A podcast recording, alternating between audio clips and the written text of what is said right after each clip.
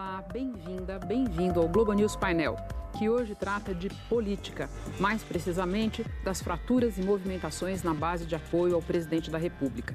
Em 2018, nesse grande bloco se misturaram bolsonaristas de raiz, defensores do combate à corrupção e os que consideravam prioritário derrotar o PT. Passados quase nove meses de governo, há deserções relevantes nos dois últimos grupos. O que isso significa para o país e para o futuro eleitoral de Jair Bolsonaro? É o nosso assunto com Jairo Pimentel Júnior, pesquisador do CEPESP da Fundação Getúlio Vargas de São Paulo, e dois analistas baseados em Brasília para acompanhar de perto os movimentos no centro do poder. Lucas de Aragão, sócio da Arco Advice, e a gente conta também com Tiago Vidal, gerente de análise política da Prospectiva.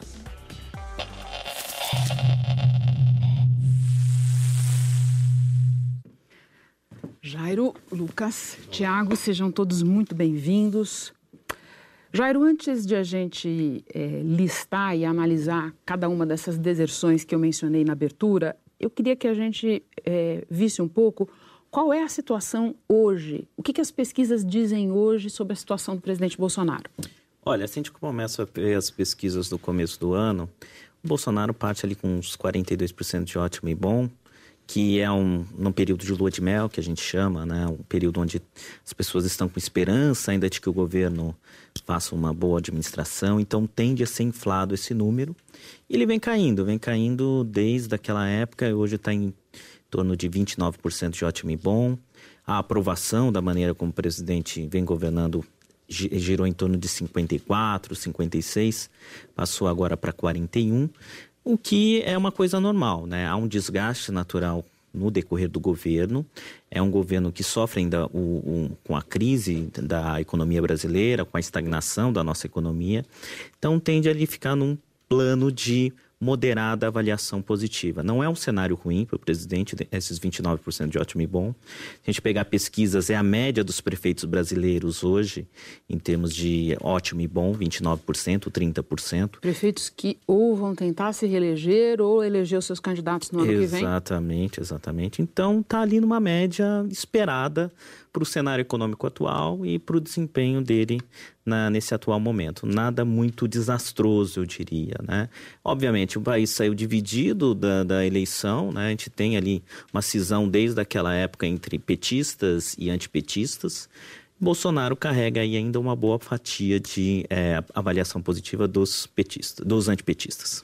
Tiago, muita gente, quando analisa essas pesquisas, para apenas ali no número, se fixa no número ou no dado de que é o presidente que, a esta altura do primeiro mandato, tem a aprovação mais baixa. É esse o dado para a gente olhar? Ou talvez o mundo tenha mudado um pouco e essa aprovação a essa altura do mandato não seja nada crítico, ou pelo menos nada que comprometa as possibilidades futuras do presidente? Eu acho que precisa ser considerado, mas eu acho que está cedo. Eu concordo com o Jairo. Eu acho que por ter saído de uma eleição dividida, ele já tem um teto. Ele também tem um piso, e esse piso e esse teto precisam ser considerados num contexto à parte. Né? Não, é mesma, não é o mesmo cenário político até 2018. É um, um cenário totalmente diferente que dá ao Bolsonaro números diferentes. Claro que essas variáveis todas que a gente tem visto nos últimos meses influenciam, né? as polêmicas e tal. Mas ele tem uma base fiel. Né? O Datafolha, por exemplo, trouxe 12%, que, considerando que ele tem um teto que não é o teto todo eleitorado, porque está dividido, diria que é razoável. Né? E diria mais, que se a gente olha para dentro do Congresso, né, pega a sociedade e deixa aqui e traz o Congresso, ele vem melhorando. Então, o número no Congresso hoje ele é muito melhor do que na sociedade. Só para você ter uma ideia, em abril, por exemplo, o Bolsonaro tinha uma, um nível de, de, de confiança por parte dos deputados federais de 36%. Isso, em agosto, subiu para 46%. É pouco, 10 pontos percentuais? Talvez, mas está melhorando. Né? Agora, está melhorando e também está melhorando a governabilidade. Porque se a gente pega, por exemplo, o apoio do Bolsonaro nos últimos meses, pela primeira vez no período de fevereiro a agosto, o Bolsonaro atingiu, em agosto agora, no agregado, 70% de governabilidade. Que é uma... Explica um pouco esse índice. O que, é basicamente, que a gente está medindo aí? É, o grau de convergência entre os votos que os deputados dão no, no, na Câmara com a orientação do governo em matérias que são de interesse prioritário é, do, do, governo. Portanto, é, o nosso piso é 70%. Né? Só para vocês terem uma ideia, o Temer nunca teve menos que 75%. É, o Bolsonaro estava com um piso, um, um percentual baixo, mas atingiu 70%. Ou seja, vem melhorando. E melhorou especificamente a partir de junho, que foi quando entrou na articulação política o general Ramos. Então, os sinais são positivos. Na sociedade, claro que preocupa esse número, mas eu concordo com o Jairo que não é ruim necessariamente, e no Congresso está melhorando. Então, se você junta isso tudo, ainda não é para ninguém se desesperar. Lucas, você está vendo isso de que maneira? Olha, eu acho que é um governo que teve uma linha de aprendizado é, dolorosa no início do governo, até porque propôs um novo jeito de, de se relacionar com o Congresso que o sistema político não estava acostumado. A gente tem um sistema político muito fragmentado, mais fragmentado do que provavelmente qualquer lugar do mundo. Você pega ali os principais partidos, batem ali 50, 55 votos na Câmara dos Deputados. Para aprovar uma PEC precisa de 308 votos. Como é que você chega é, numa, num número desses sem fazer alguns tipos de agrados? E o Congresso ele é mais transacional do que argumentativo. O que, que significa? Que ele vai querer é, trocar os seus votos por algumas benesses, por apoio em algumas pautas, por alguns cargos. E o governo Bolsonaro, desde a eleição, disse que essa receita iria mudar. Mesmo que a gente tenha momentos pontuais ali de toma lá da cá, de fato essa, essa receita entre executivo e legislativo mudou. Tanto é que hoje a gente tem um parlamento muito mais independente. Concordo com o Tiago, as coisas têm melhorado na governabilidade do, do, do governo no Congresso Nacional. Agora, o governo não perde só quando não consegue é, uma vitória, ele também perde na paralisia. Então a gente teve aí nos últimos meses algumas derrotas que não foram no voto, foram no tempo. Por exemplo, MP do saneamento, que caducou é, algumas outras medidas que não avançaram. A questão do pacote anticrime do próprio é, juiz, do ministro Sérgio Moro. Então, é um governo que caminha devagar. Ele tem até uma questão numérica boa, pega as pautas econômicas, MP da liberdade econômica, é, PEC da Previdência, tudo aprovado com mais de 70 e poucos por cento, mas ainda lento, é, mas é natural, decorrente desse novo modelo é, de se relacionar com, com, com o Congresso Nacional. Acho absolutamente natural. Se a gente sair simplesmente dos percentuais de apoio e começar a analisar um pouco quem está apoiando uhum. e quem uhum. estava apoiando e não está mais, a gente chega nas deserções que eu mencionei no início do programa. Então, a gente tem, por exemplo, é, Jair, só para mencionar alguns, alguns pontos aqui.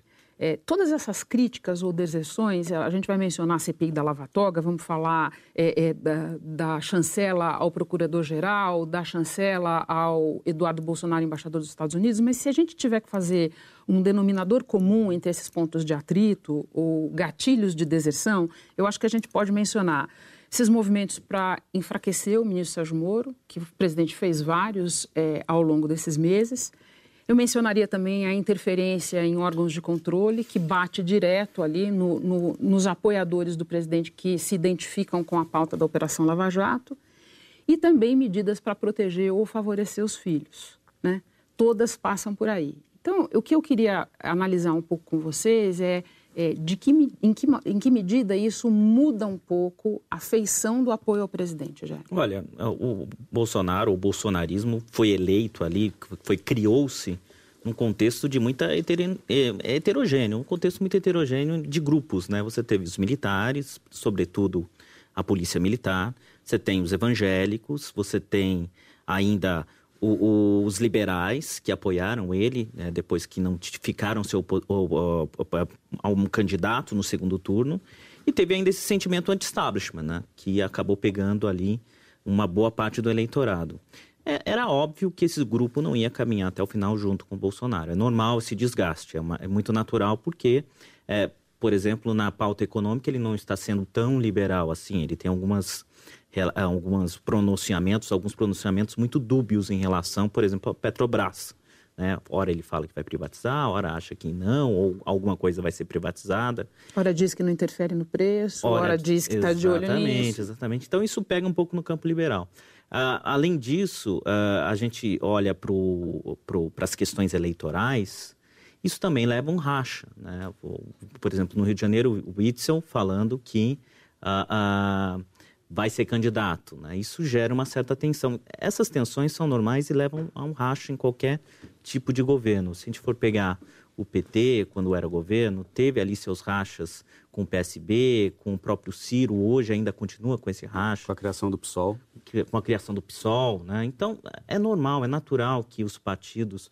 Política é uma questão de tensão, né? Sempre vai ter uma tensão ali entre os atores, buscando algum tipo de coordenação, ou é, quando não é possível, porque é, é, cria-se um, algum tipo de paradoxo, a, essas deserções. Então, é normal que o governo Bolsonaro agora, nesse momento, enfrente esse tipo de, de é, deserção de alguns grupos, sobretudo aqueles relacionados à pauta da ética, da moral na política, porque, é, como, como você colocou, né, hoje a relação com o Congresso está muito melhor do que no passado. Talvez porque o, o governo Bolsonaro tenha aprendido que se não deixar de, é, se você não largar a mão de alguns componentes do tomar lá da cá, é, que não é ruim, não é necessariamente ruim, mas necessário para que você diminua essas tensões, você abrir mão de alguma coisa, é, isso acabe levando a, a, Você ganha, perde a opinião pública, mas ganha em governabilidade. Eu acho que tem um trade-off aí hum. entre você ganhar o Congresso e perder popularidade na opinião pública, sobretudo nesse grupo anti-establishment. Então, eu vejo como natural esse tipo de, de é, deserções, sobretudo na opinião pública, no momento que o Bolsonaro acha um caminho para dialogar com o Congresso.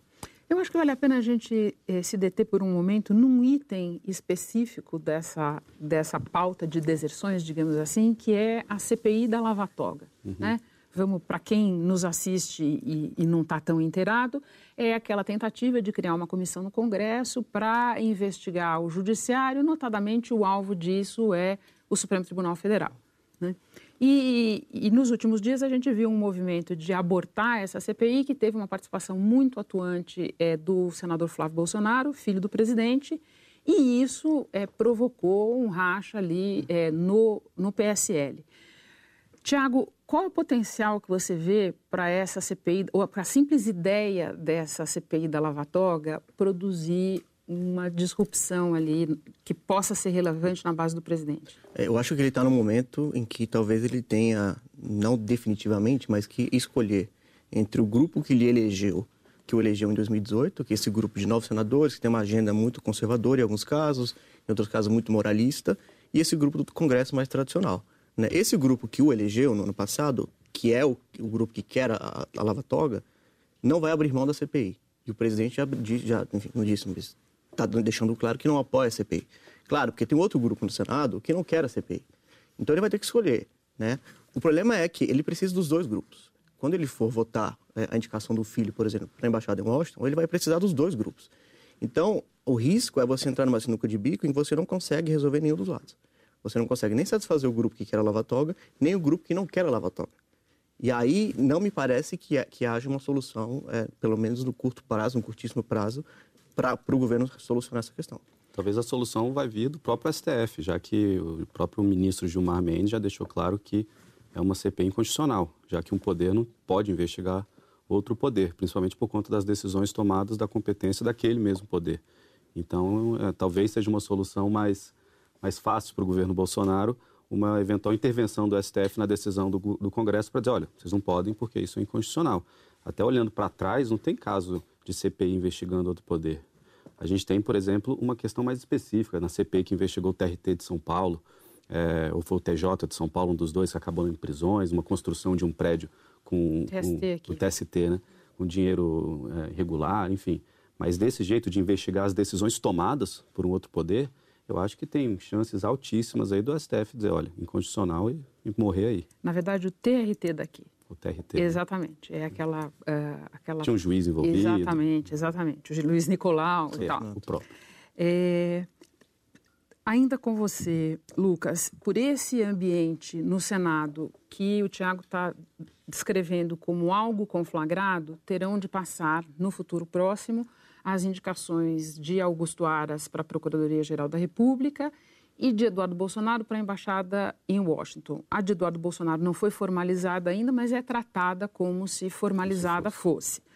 Não vejo muita gente é, achando que qualquer coisa vai acontecer no caso da indicação do Aras. Uhum. Todo mundo trata mais ou menos como um dado de realidade que o Senado vai aprovar, mas vejo alguma controvérsia nas avaliações quanto às chances do Eduardo Bolsonaro. Você acha o quê? Olha, eu acho que depende da opinião pública e da pressão. A gente vai ter uma pressão organizada porque o Congresso responde a, lá em Brasília dizem, tem síndrome gale, das galerias, quando as pessoas vão nas galerias para pressionar em votações é, específicas. Hoje a síndrome da galeria está mais nas redes sociais, né?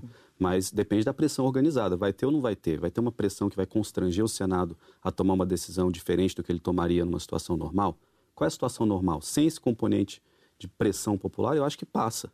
Eu acho que passa porque para o Senado é melhor passar, porque você pega algo em troca, porque você vai e conversa com o governo e fala: beleza, a gente vai entregar a nomeação do Eduardo Bolsonaro, mas a gente vai querer apoio em algumas medidas, a gente vai querer algumas nomeações aqui acolá, a gente vai querer algum apoio na eleição municipal em alguns recintos aqui da nossa, da nossa vontade. Então, para o Senado Federal, qualquer chance de negociar é bem-vinda na cabeça do, do, do, parlamentar. Então, eu acho que vai acabar passando, é, mas vai custar caro. E, é, historicamente, as transações entre executivo e legislativo para apoio de alguma matéria jamais passou por uma nomeação de embaixador, que é algo tradicionalmente fácil, né? É, eu acho que o último nome a ser vetado foi o do irmão do Patriota, do Guilherme Patriota, mas um momento também de absoluta tensão entre o governo Dilma e o Congresso Nacional. Então eu acho que é o, o, o, Senado vai aproveitar a oportunidade de pegar alguma coisa em troca, como a gente já viu aí na imprensa, já tem alguns exemplos aí do que eles estão pedindo. Bom, até aqui a mesa está achando mais ou menos tudo normal, o tamanho do desgaste normal, a troca é, de base ou os ajustes na base, tudo normal. Jair, eu queria te perguntar, o que, que pode ser visto como, pelo eleitorado, pela opinião pública, como um ponto fora da curva nisso? Por exemplo, demitir o Sérgio Moro seria diferente do que aconteceu até agora? seria totalmente diferente. O Sérgio Moro é um, um dos dos quadros políticos, né? Pode chamar ele de um quadro político, tatuando já politicamente, é, com melhor avaliação no Brasil. Né? Ele tem uma avaliação, inclusive, pessoal é, superior à do Bolsonaro, do Lula, seja quem for. Então, uh, tirá-lo hoje do governo significaria um desgaste nessa parte do eleitorado que é anti-establishment, que votou no Bolsonaro para ele acabar com regalias, com tudo que estava lá, é muito grande, seria muito grande. Então, aliás, tem muitos políticos que estão na oposição coçando a mão para que ele faça isso para que atra atrair o Moro e conseguir o capital eleitoral que o Moro traz consigo. Então, eu acho que não é uma decisão que ele vai tomar em nenhum momento, né?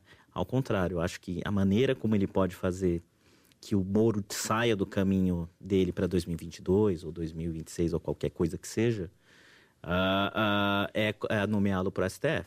Né? Esse, para mim, é o caminho mais natural. É, provavelmente até, ele até deixou escapar que havia um acordo né, entre eles para que isso acontecesse em algum momento. Então, a tendência é mantê-lo e tirá-lo no momento certo para que ele não seja um empecilho para 2022. Porque se, se ele tiver, ele é um, um candidato favorito. Hum, vocês também enxergam esse, eventualmente esse movimento do STF? Eu pergunto por quê.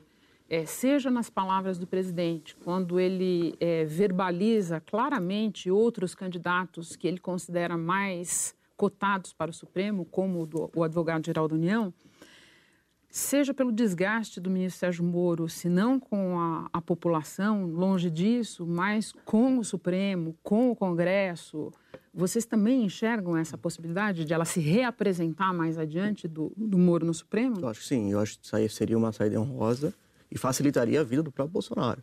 Porque o que acontece hoje é o Bolsonaro não pode simplesmente demitir o, o Moro, concordo totalmente com o Jair, por causa da sociedade, mas ele também é, tem um pacote é, de combate ao crime, combate à corrupção, do qual ele não pode simplesmente abrir mão. Então, uma das coisas mais curiosas, por exemplo, hoje no Congresso, é o fato de você ter uma classe política parlamentar que é muito cética, muito crítica ao Sérgio Moro, mas que elege como uma, uma das, uma, um dos componentes da trinca de prioridades de agenda o pacote anticorrupção. O que isso quer dizer? Há uma vontade de votar o pacote anticorrupção, mas eles não querem que esse pacote anticorrupção seja dado ao Moro. Ou seja, se ele tira o Moro do tabuleiro, ele consegue eventualmente tocar o pacote anticorrupção, porque vai ser mais facilmente votado no Congresso, e ele consegue entregar uma das principais agendas que foram prometidas. Daí iniciativas da Câmara, por exemplo, como a de priorizar as medidas desenhadas pelo ministro do Supremo Alexandre de Moraes, e daí, para falar também em CPI, aquela ideia que fermenta na Câmara de ter uma CPI não da Lava Toga, mas da Lava Jato mesmo, uhum. para constranger o ministro. Lucas, vocês acabaram de dizer, é, você especificamente, concordando com que o procurador-geral passa fácil pelo Senado, é, dizendo que o Eduardo é um pouco mais complicado, mas feitos os ajustes tende a passar. Então eu te faço uma outra pergunta hipotética. Sérgio Moro para o Supremo passa pelo Senado? Não sei. Não sei. Eu acho que agora é muito cedo para fazer uma avaliação dessa. Ele é um nome é, muito grande, para um cargo muito importante, para um Congresso que a gente não sabe como é que vai estar com, com o governo Bolsonaro daqui a um ano, dois. É, a gente não sabe como é que vai ser a popularidade, acho que são variáveis é, que são difíceis de prever nesse momento. Agora, eu acho que o Congresso Nacional, numa situação normal, aprovaria o nome do Sérgio Moro por conta da pressão da sociedade. Eu acho que o Congresso não entraria numa bola dividida de negar tão, de uma maneira tão explícita assim, não, o Sérgio Moro não vai ao STF. É, a não ser que o Sérgio Moro tivesse é, já criado algum problema que a população é, não o apoiasse mais. É, e o Sérgio Moro virou um nome fortíssimo, ele não pode mais sair do governo. Imagina se ele sai falando mal, imagina se ele sai criticando. A gente teve, na, nesses primeiros oito meses... Essa é uma diferença, né? Porque uma coisa é sair, outra coisa é sair atirando. Pois é, a gente teve o Bebiano que saiu criticando, Santos Cruz que saiu criticando, mas Bebiano e Santos Cruz perto de Moro, que Moro é a Lava Jato. O Bolsonaro foi muito inteligente no início do governo de trazer a Lava Jato para dentro do governo. Uhum. Mas agora ele também meio que criou um problema, porque e agora? Da parte do Bolsonaro Moro. foi inteligente, da parte do Sérgio Moro foi inteligente, Tiago? Olha, quem sou eu para julgar? Olhando né? em retrospecto. olhando em retrospecto. Eu, eu acharia que não. Eu acho que foi um. Quando você, ó, claro, olhando em retrospecto é sempre mais fácil julgar. Mas quando você junta as várias peças que são colocadas hoje, a, a ida dele para o governo, é, o Intercept, por exemplo, o modo como o Congresso tem criticado indiretamente, informalmente o ministro, não é uma construção muito saudável. Né? Como eu falei, não tem sido uma construção saudável para essa agenda anticrime e anticorrupção. De novo, talvez o, o empecilho para o avanço da agenda anticrime e anticorrupção tenha sido Sérgio Moro. Mas eu acho né? que o, o, Congresso diz que quer votar o pacote anticrime, mas é meio aquela frase do Zé Múcio, né? que é da reforma política. O, é igual o paraíso, todo mundo quer ir, mas não agora. Então, o pacote anticrime, assim, eu sou a favor, vamos pautar? Não, deixa, deixa para o mês que vem ou para o ano que vem. Então, eu acho que falta prioridade real no, da, no, no pacote anticrime, porque eles não querem votar aquela série de medidas. Eles, eles não se sentem à vontade. Eles querem dar uma resposta para a sociedade. Eles adorariam votar para entrar em vigor daqui 10, 15 anos. Mas eu não vejo esse apetite todo do Congresso Nacional. E, e, e é, como qualquer corporação, eles são corporativistas, né? Então, eles votam de acordo ali com, com os interesses da casa. Então... É, a questão é, em algum momento, penso eu, o Bolsonaro vai ter que tocar nesse, nesse tema. Né? Nos próximos três anos, em algum momento, ele vai ter que com tocar. Né? Acho, por exemplo, não é a mesma coisa, por exemplo, da questão do, do, das pautas conservadoras e pauta de costumes. Porque essa nem mesmo no Congresso há interesse. Né? Você pega, por exemplo, a bancada evangélica, surpreendentemente, poderia se esperar que a bancada evangélica tivesse um pouco mais de interesse na, na, pauta de costumes. A única pauta de costumes que une a bancada evangélica, por exemplo, é a escola sem partido. Todas as demais dividem a, a bancada evangélica. Então, essa, essas pautas não têm não tem chances é, consideráveis. O pacote anticorrupção, não. Se tem uma pauta que prioritariamente une as três bancadas principais, evangélica, ruralista e de segurança, é a corrupção. Concordo com você que se eles vão votar ou não são dos 500, mas que é um desejo de que se vote, esse pacote, isso inegavelmente está colocado. De novo, acho que o Moro continua sendo um empecilho, porque quando você junta é, a falta de vontade de dar o presente ao Moro, falar, Moro, toma aqui o seu pacote de crime, é, com a vontade de dar à sociedade aquilo que foi prometido em 2018, é, fica claro, novamente, sem querer ser repetitivo, que o problema parece ser o Moro. Né? E por isso que uma saída honrosa, como o Jair colocou, me parece que seria a saída mais ideal para o Bolsonaro, seja o STF, seja um outro cargo qualquer. Há pouco o Jairo mencionou o governador do Rio, Wilson Witzel, como alguém que já levantou a mão é, para 2022 e eu diria como um personagem que está enxergando nesse lote de decepcionados por várias razões aí com o Bolsonaro um caminho para tentar percorrer.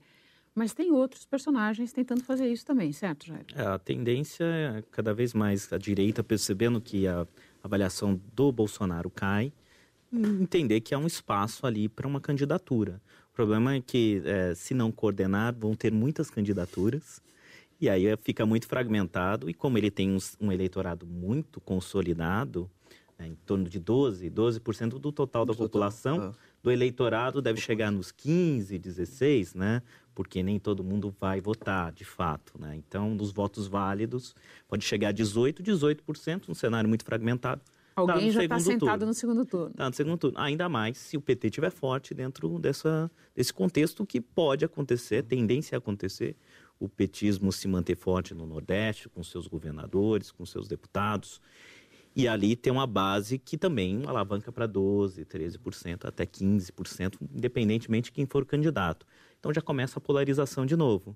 Né? Um polo está forte, o outro polo está forte. A tendência é que o centro esvazie porque está muito fragmentado, tem muitos candidatos marcando 5, 6, 7, não tem chance, eu vou para os extremos.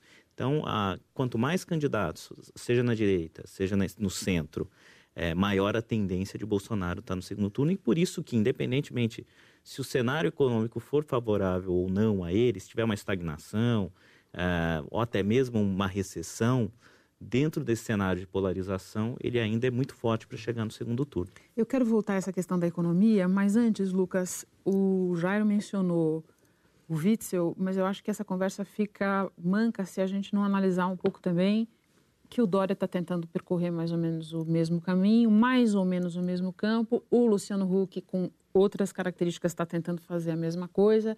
Você concorda com essa análise da pista congestionada ou já congestionando é, nesse campo que mais ou menos é o do presidente? Concordo, mas eu acho também que isso não necessariamente significa uma disputa super acirrada. Tem que ver como que as coisas vão se desenvolver em questão de apoio partidário, de popularidade, de, da economia, quais são as coligações que vão ser feitas. A gente teve uma corrida super congestionada agora em 2018. Eu acho que esse é um novo uma, uma nova realidade das próximas eleições. Como a gente está num país muito dividido, muito polarizado, é, que um grupo não gosta muito do outro grupo, que não gosta do outro grupo, é muito comum as pessoas se sentirem, políticos se sentirem empoderados de tentar alguma coisa nova, como foi agora em 2018. Como Temer era impopular e não ia tentar uma reeleição, como tinha dúvida se o Lula iria ser ou não ser candidato, é, e quem seria o substituto do, do PT, como tinha dúvida se o Alckmin iria emplacar ou não, se o Bolsonaro de fato era aquilo tudo que ele, que ele mostrava ser, todo mundo tentou ali em algum momento um vai que cola na sua candidatura. Eu acho que esse é um novo, uma nova variável que vai acontecer. Num país onde a gente. Aquele, aqueles tempos de um, um, presidente com popularidade de 70, 75 não existe mais, porque foi, já está tão dividido e já está tão polarizado que, independente do que aconteça para bom ou ruim, o presidente, seja ele quem for nesses próximos ciclos, vai ter um grupinho que o odeia e um grupinho que o ama, né? É. O, a tribo, né? O chamado da tribo. É, e você falando também, também me lembro daquela ideia recente que é que no contexto atual eh, está bem quem tem a, a melhor minoria, a maior minoria, porque a maioria não está dando para ninguém no momento. Eu vou fazer um rápido intervalo, a gente volta já já com o Globo News Painel.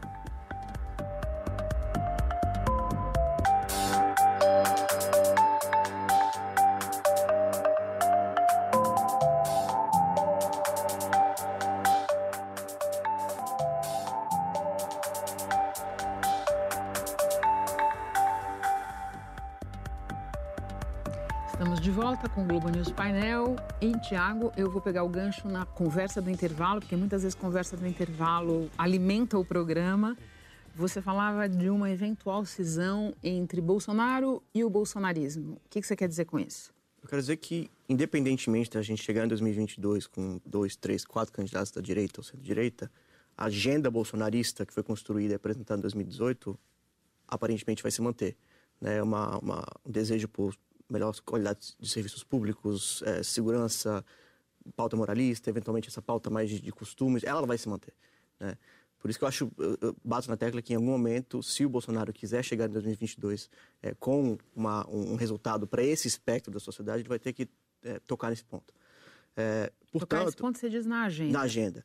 Portanto, é, a questão é, se o Bolsonaro, em virtude das polêmicas, em virtude de, de do que a gente viu no primeiro semestre, as dificuldades com o Congresso, se ele chega em 2022 vivo, no sentido de que vai estar politicamente hábil para conseguir ter o apoio dos partidos, ter o apoio dos movimentos sociais dele, no caso, é, para eventualmente tentar a reeleição, ou se ele vai se inviabilizar política eleitoralmente ao longo dos próximos três anos, mas considerando que a pauta bolsonarista estará viva e forte, então provavelmente a gente vai ter Dória, Luciano Huck, é, ou Witzel, por exemplo, no Rio de Janeiro, é, tentando ser o herdeiro dessa agenda. De novo, como o Jairo falava no intervalo também, são vários bolsonarismos. Né? Você tem o bolsonarismo da pauta moralista, que não necessariamente é o bolsonarismo da pauta do costume é muito conservador. Né? São pautas diferentes.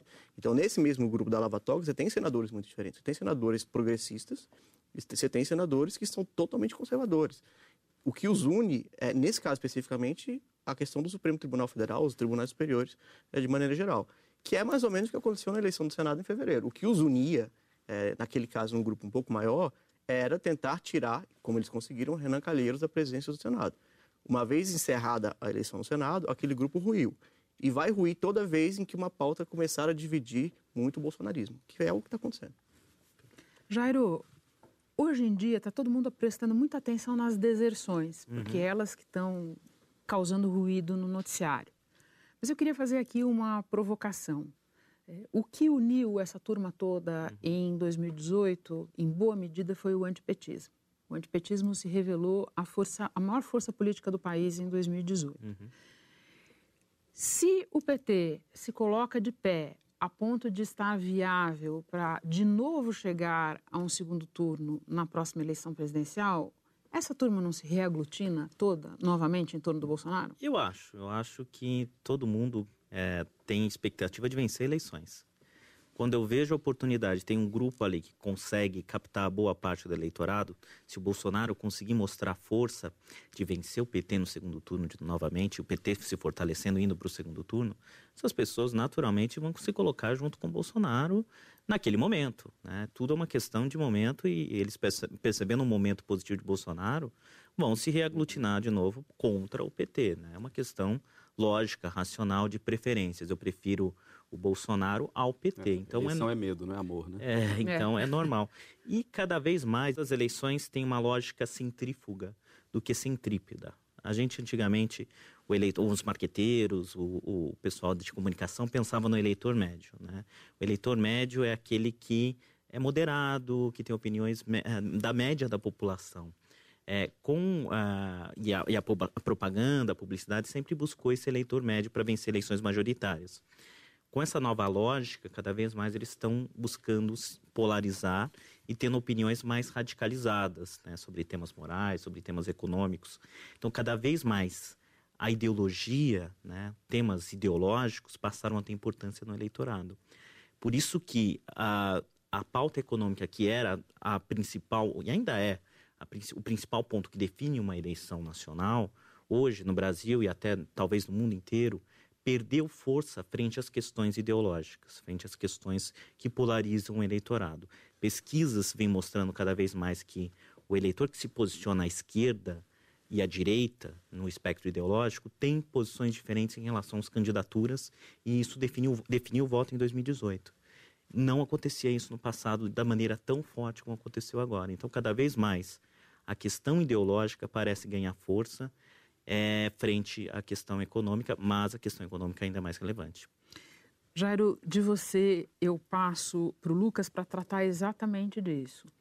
Se as questões ideológicas ganharam um peso maior do que tinham e as econômicas, embora preponderantes, é, perderam peso dentro dessa hipótese, é, o que, que pode significar para o Bolsonaro o sucesso ou não da agenda, porque se a gente passar para a economia, a gente vai ver que é, ela está reaquecendo com muita dificuldade, as coisas estão demorando a dar resultado, e mesmo os analistas que é, observam a aprovação quase completa da reforma da Previdência como um dado a ser comemorado, eles observam que outras coisas tendem a andar muito mais devagar. A tributária, olham para as privatizações e dizem que, tirando a Eletrobras no ano que vem, se acontecer, tudo mais que está sendo anunciado dificilmente vai acontecer nesse mandato. Qual é o peso que você enxerga no andar da agenda econômica deste governo para o que vai acontecer com o Bolsonaro mais adiante? Eu acho crucial. Eu acho que a, a, a pauta ideológica e até a corrupção, elas, a, população não sente é, tanto com, com, com com, com resultados práticos. Por exemplo, ideologia e, e, e costume, moral, eu acho que basta a retórica para alimentar o seu eleitorado e, a, e, alimentar a parte da população que quer ouvir aquilo. Não precisa necessariamente de mudanças práticas nas, nas políticas públicas. Eu acho que a retórica basta para eles se sentirem, ok, caixinha marcada aqui, ele está seguindo o que eu, o que eu, pra, o, o que eu votei nele para fazer. Corrupção basta não cometê-la. Tanto é que o pacote anticrime não foi votado, mas, segundo as pesquisas, o combate à corrupção é um dos temas mais elogiados pela população. Por quê? Porque não teve nenhum mega escândalo. Claro, teve a questão do, do, do Queiroz, a questão do Flávio, mas na percepção da população não teve ainda. Você se algo... refere aos casos que pairam sobre a cabeça do filho do presidente. Exato. Ainda mais comparado com, com, o Brasil ficou anestesiado nesses últimos anos com o, o tamanho do, do, da, das coisas que aconteceram, né? É, então, eu acho que economia é algo que tem que produzir efeitos práticos na vida das pessoas. É desemprego com 12 milhões. Como que um presidente chega no, numa, numa eleição com 10, 11 milhões de desempregados? Então, é por esse motivo que eu sei que o governo está muito preocupado em dar autonomia é, para a equipe econômica, na maior parte do, dos momentos, avançar sua agenda. Mas, como eu disse bem no início do programa, é uma pauta lenta.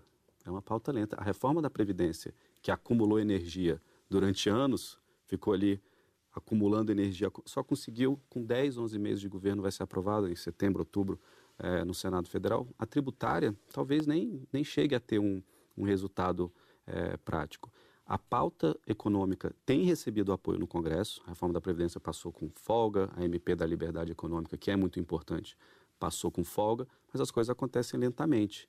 Então, acho que a pauta econômica é o que vai definir é, aquele, aquela porcentagem ali do meio que nem ama nem odeia, mas que sofre é, o dia a dia da, da, da realidade econômica e não liga tanto para a ideologia. Então, acho que a pauta econômica é a coisa mais importante desse governo. É o que, se eu fosse o, o, o Bolsonaro, eu estaria mais preocupado. Porque um extremo, ele tem que esquecer eleitoralmente falando, não estou dizendo que é a coisa certa, mas um extremo ele já esqueceu, porque não vai votar nele de nenhum jeito. Um extremo ele consegue alimentar com a retórica. Agora tem outro que não liga para isso, que precisa de dinheiro, precisa de emprego, precisa de crédito, precisa comprar suas coisas. E a pauta econômica que vai definir se esse pessoal vai votar nele ou não. Tiago, partindo da, da hipótese, não é nem da hipótese, mas do que o Lucas descreve como se o Bolsonaro vai dar e continuar dando liberdade para a equipe econômica. Vamos fazer um exercício aqui. E se ele der toda a liberdade, continuar dando toda a liberdade e a gente continuar vendo demora no reaquecimento da economia e especialmente em baixar dos 12 milhões de desempregados, acontece o quê? tem os 12 milhões e tem os subutilizados. Que, Sim. E aí vocês são um pessoal tá muito tá maior. Mas muito lentamente. É, então, assim, é muito mais gente. Né? Que, o que, no fundo, o que a gente está falando, salários baixos, né? Um pessoal que está conseguindo... Não, o emprego está caindo por causa da informalidade. E isso puxa o salário para baixo e produtividade da economia para baixo também. Então, assim, acho que o cenário do Bolsonaro é, é dando liberdade para a equipe econômica, a gente pode apostar que o incentivo, o estímulo para a retomada do crescimento não virá do setor público.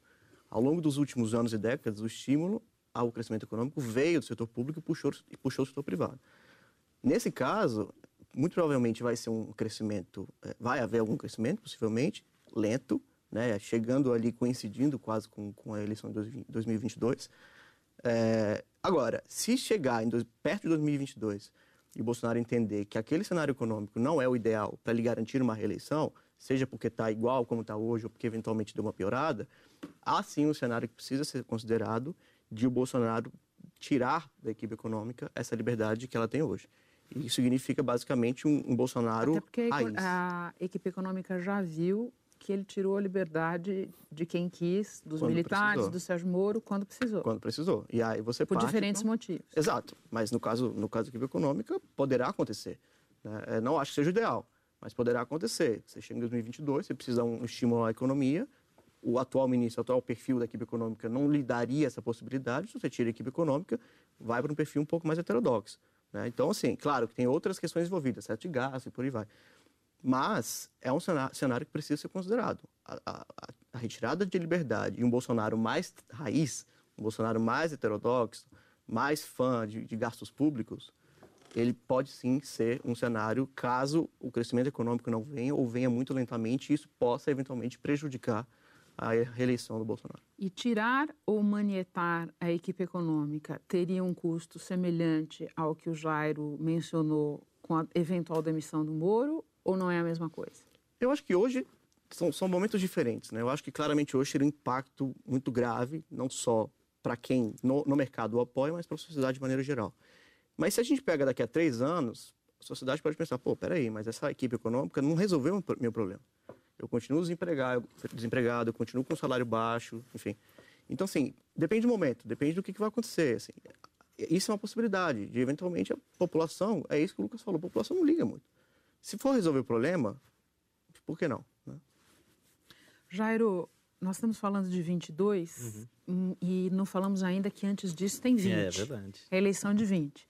Na maneira como o mundo era antigamente, todo mundo prestava atenção nas eleições municipais e dizia que elas tinham uma grande importância, ou pelo menos uma relevância uhum. razoável, para projetar o resultado de, de, de, dali a dois anos. Ainda é assim? Menos, obviamente. Hoje você tem outras ferramentas para chegar nos eleitores, como a internet, como as mídias sociais. Ainda é... que você não tenha tido um resultado positivo na municipal anterior. Exatamente, é isso que você está falando? Exatamente mas ainda você a relação com que os deputados mantêm com as suas bases é, eleitorais, sobretudo aqueles deputados que têm votos concentrados em várias cidades, depende muito da relação que ele tem com o prefeito, com o vereador local, é, é, os chamados brokers, né? Eles são os meio de campo entre os eleitores dos municípios e os deputados. Então, os deputados mantêm essa relação com os munícipes através dos seus vereadores, dos seus prefeitos que foram eleitos, que são do mesmo partido, que tem uma parceria. Então, esses prefeitos, vereadores, é que levam muitos dos votos que o deputado precisa para se reeleger. Então, ainda nessa lógica da, ainda é necessário dentro dessa lógica é, das eleições é, para deputado, você manter uma boa relação com o prefeito, com o vereador então, portanto, 2022 Sim. passa por 2020 e quanto cada um dos partidos vai fazer de prefeito. Obviamente, haverá uma mudança de regra eleitoral que vai afetar muito o desempenho das legendas. Né? O, final, o fim das coligações para eleições proporcionais começa a valer nas eleições agora para prefeito vereador. Então, os vereadores não vão ser mais eleitos em coligações. coligações. Isso vai aumentar muito o número de candidaturas possivelmente a gente vai ter mais candidatos do que nunca. Porque antes os partidos lançavam, junto com a coligação, você diminuía o número de candidaturas, é, porque tem um teto de cada coligação, quantos candidatos pode ser lançado.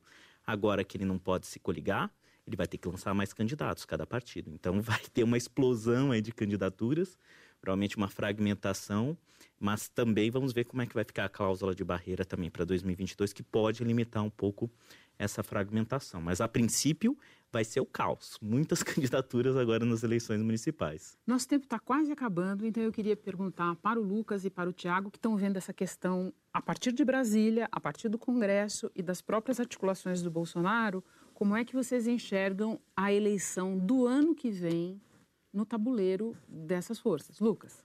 Eu acho que o Bolsonaro está muito preocupado e muito empenhado em liderar os acordos do PSL, principalmente nos estados que ele acha que são os mais chaves, por exemplo, São Paulo. Então, ele tem como objetivo, talvez número um, da eleição municipal de 2020, eleger o prefeito de São Paulo. Então, ele tem feito um esforço muito grande, tem até criado uma, uma certa tensão dentro do PSL. É, daria até um programa para a gente falar só do PSL, né? Já estão convidados, faremos o programa. Então, ele tem olhado para isso com muita, com muita atenção. Então, eu acho que esse talvez seja a grande preocupação do Bolsonaro para 2020, que é conseguir controlar o PSL e as suas alianças regionais para que ele tenha total controle sobre o PSL, principalmente nos estados onde ele julga os mais importantes. É, como o, o Bolsonaro ele, o fenômeno bolsonarista é maior do que o PSL, é, ele é um, um, o que dá a cara e, a, e, a, e a, o furacão PSL nas eleições, é, isso deve acontecer. Ele, eu acho que ele vai conseguir ter um controle é, sobre algumas alianças, principalmente nos estados que são os mais importantes para as eleições, como Rio de Janeiro, Minas e São Paulo. Você, Tiago? É, eu, em resumo, diria que o Bolsonaro precisa convencer enquanto liderança. Cito um número para a gente concluir. É, se no começo eu dizia que 46% da Câmara dos Deputados é, confiam na relação com o governo federal, 73% acham que o governo não consegue formar maiorias. Isso é um claro sintoma de ausência ou uma liderança ruim. Né? Então, para o Bolsonaro chegar em 2020, seja com o PSL, seja com uma base conservadora maior, ele precisa atravessar o quase um ano e meio que falta até a eleição do ano que vem é, e mostrar que é uma liderança capaz de aglutinar partidos, aglutinar movimentos e que Menos é... de um ano e meio, já também Menos de um ano e meio, é, gente está em setembro, nove meses, né? É, então ele precisa se mostrar uma liderança. E a, a, o modo como ele vai fazer isso passa basicamente, nesse primeiro momento, pelo Congresso. Se ele não convencer o Congresso, nesses próximos seis meses até o final desse ano, eu acho que ele chega em 2020 é, com uma situação delicada, porque certamente, como o Jair falou, quem faz a ponte com os munícipes e com os vereadores e prefeitos são os deputados federais. Bom, o programa de eleições municipais já está pautado e o de hoje, infelizmente, vai ter que ficar por aqui. O painel termina e eu quero agradecer aos participantes do programa, começando por Jairo Pimentel Júnior, pesquisador do CEPESP, da Fundação Getúlio Vargas, Lucas de Aragão, cientista político, sócio da Arco Advice. E os meus agradecimentos também a Tiago Vidal, gerente de análise política da Prospectiva. Obrigada a você que ficou conosco até aqui. O painel volta no próximo sábado, às 11 da noite, e eu estarei te esperando.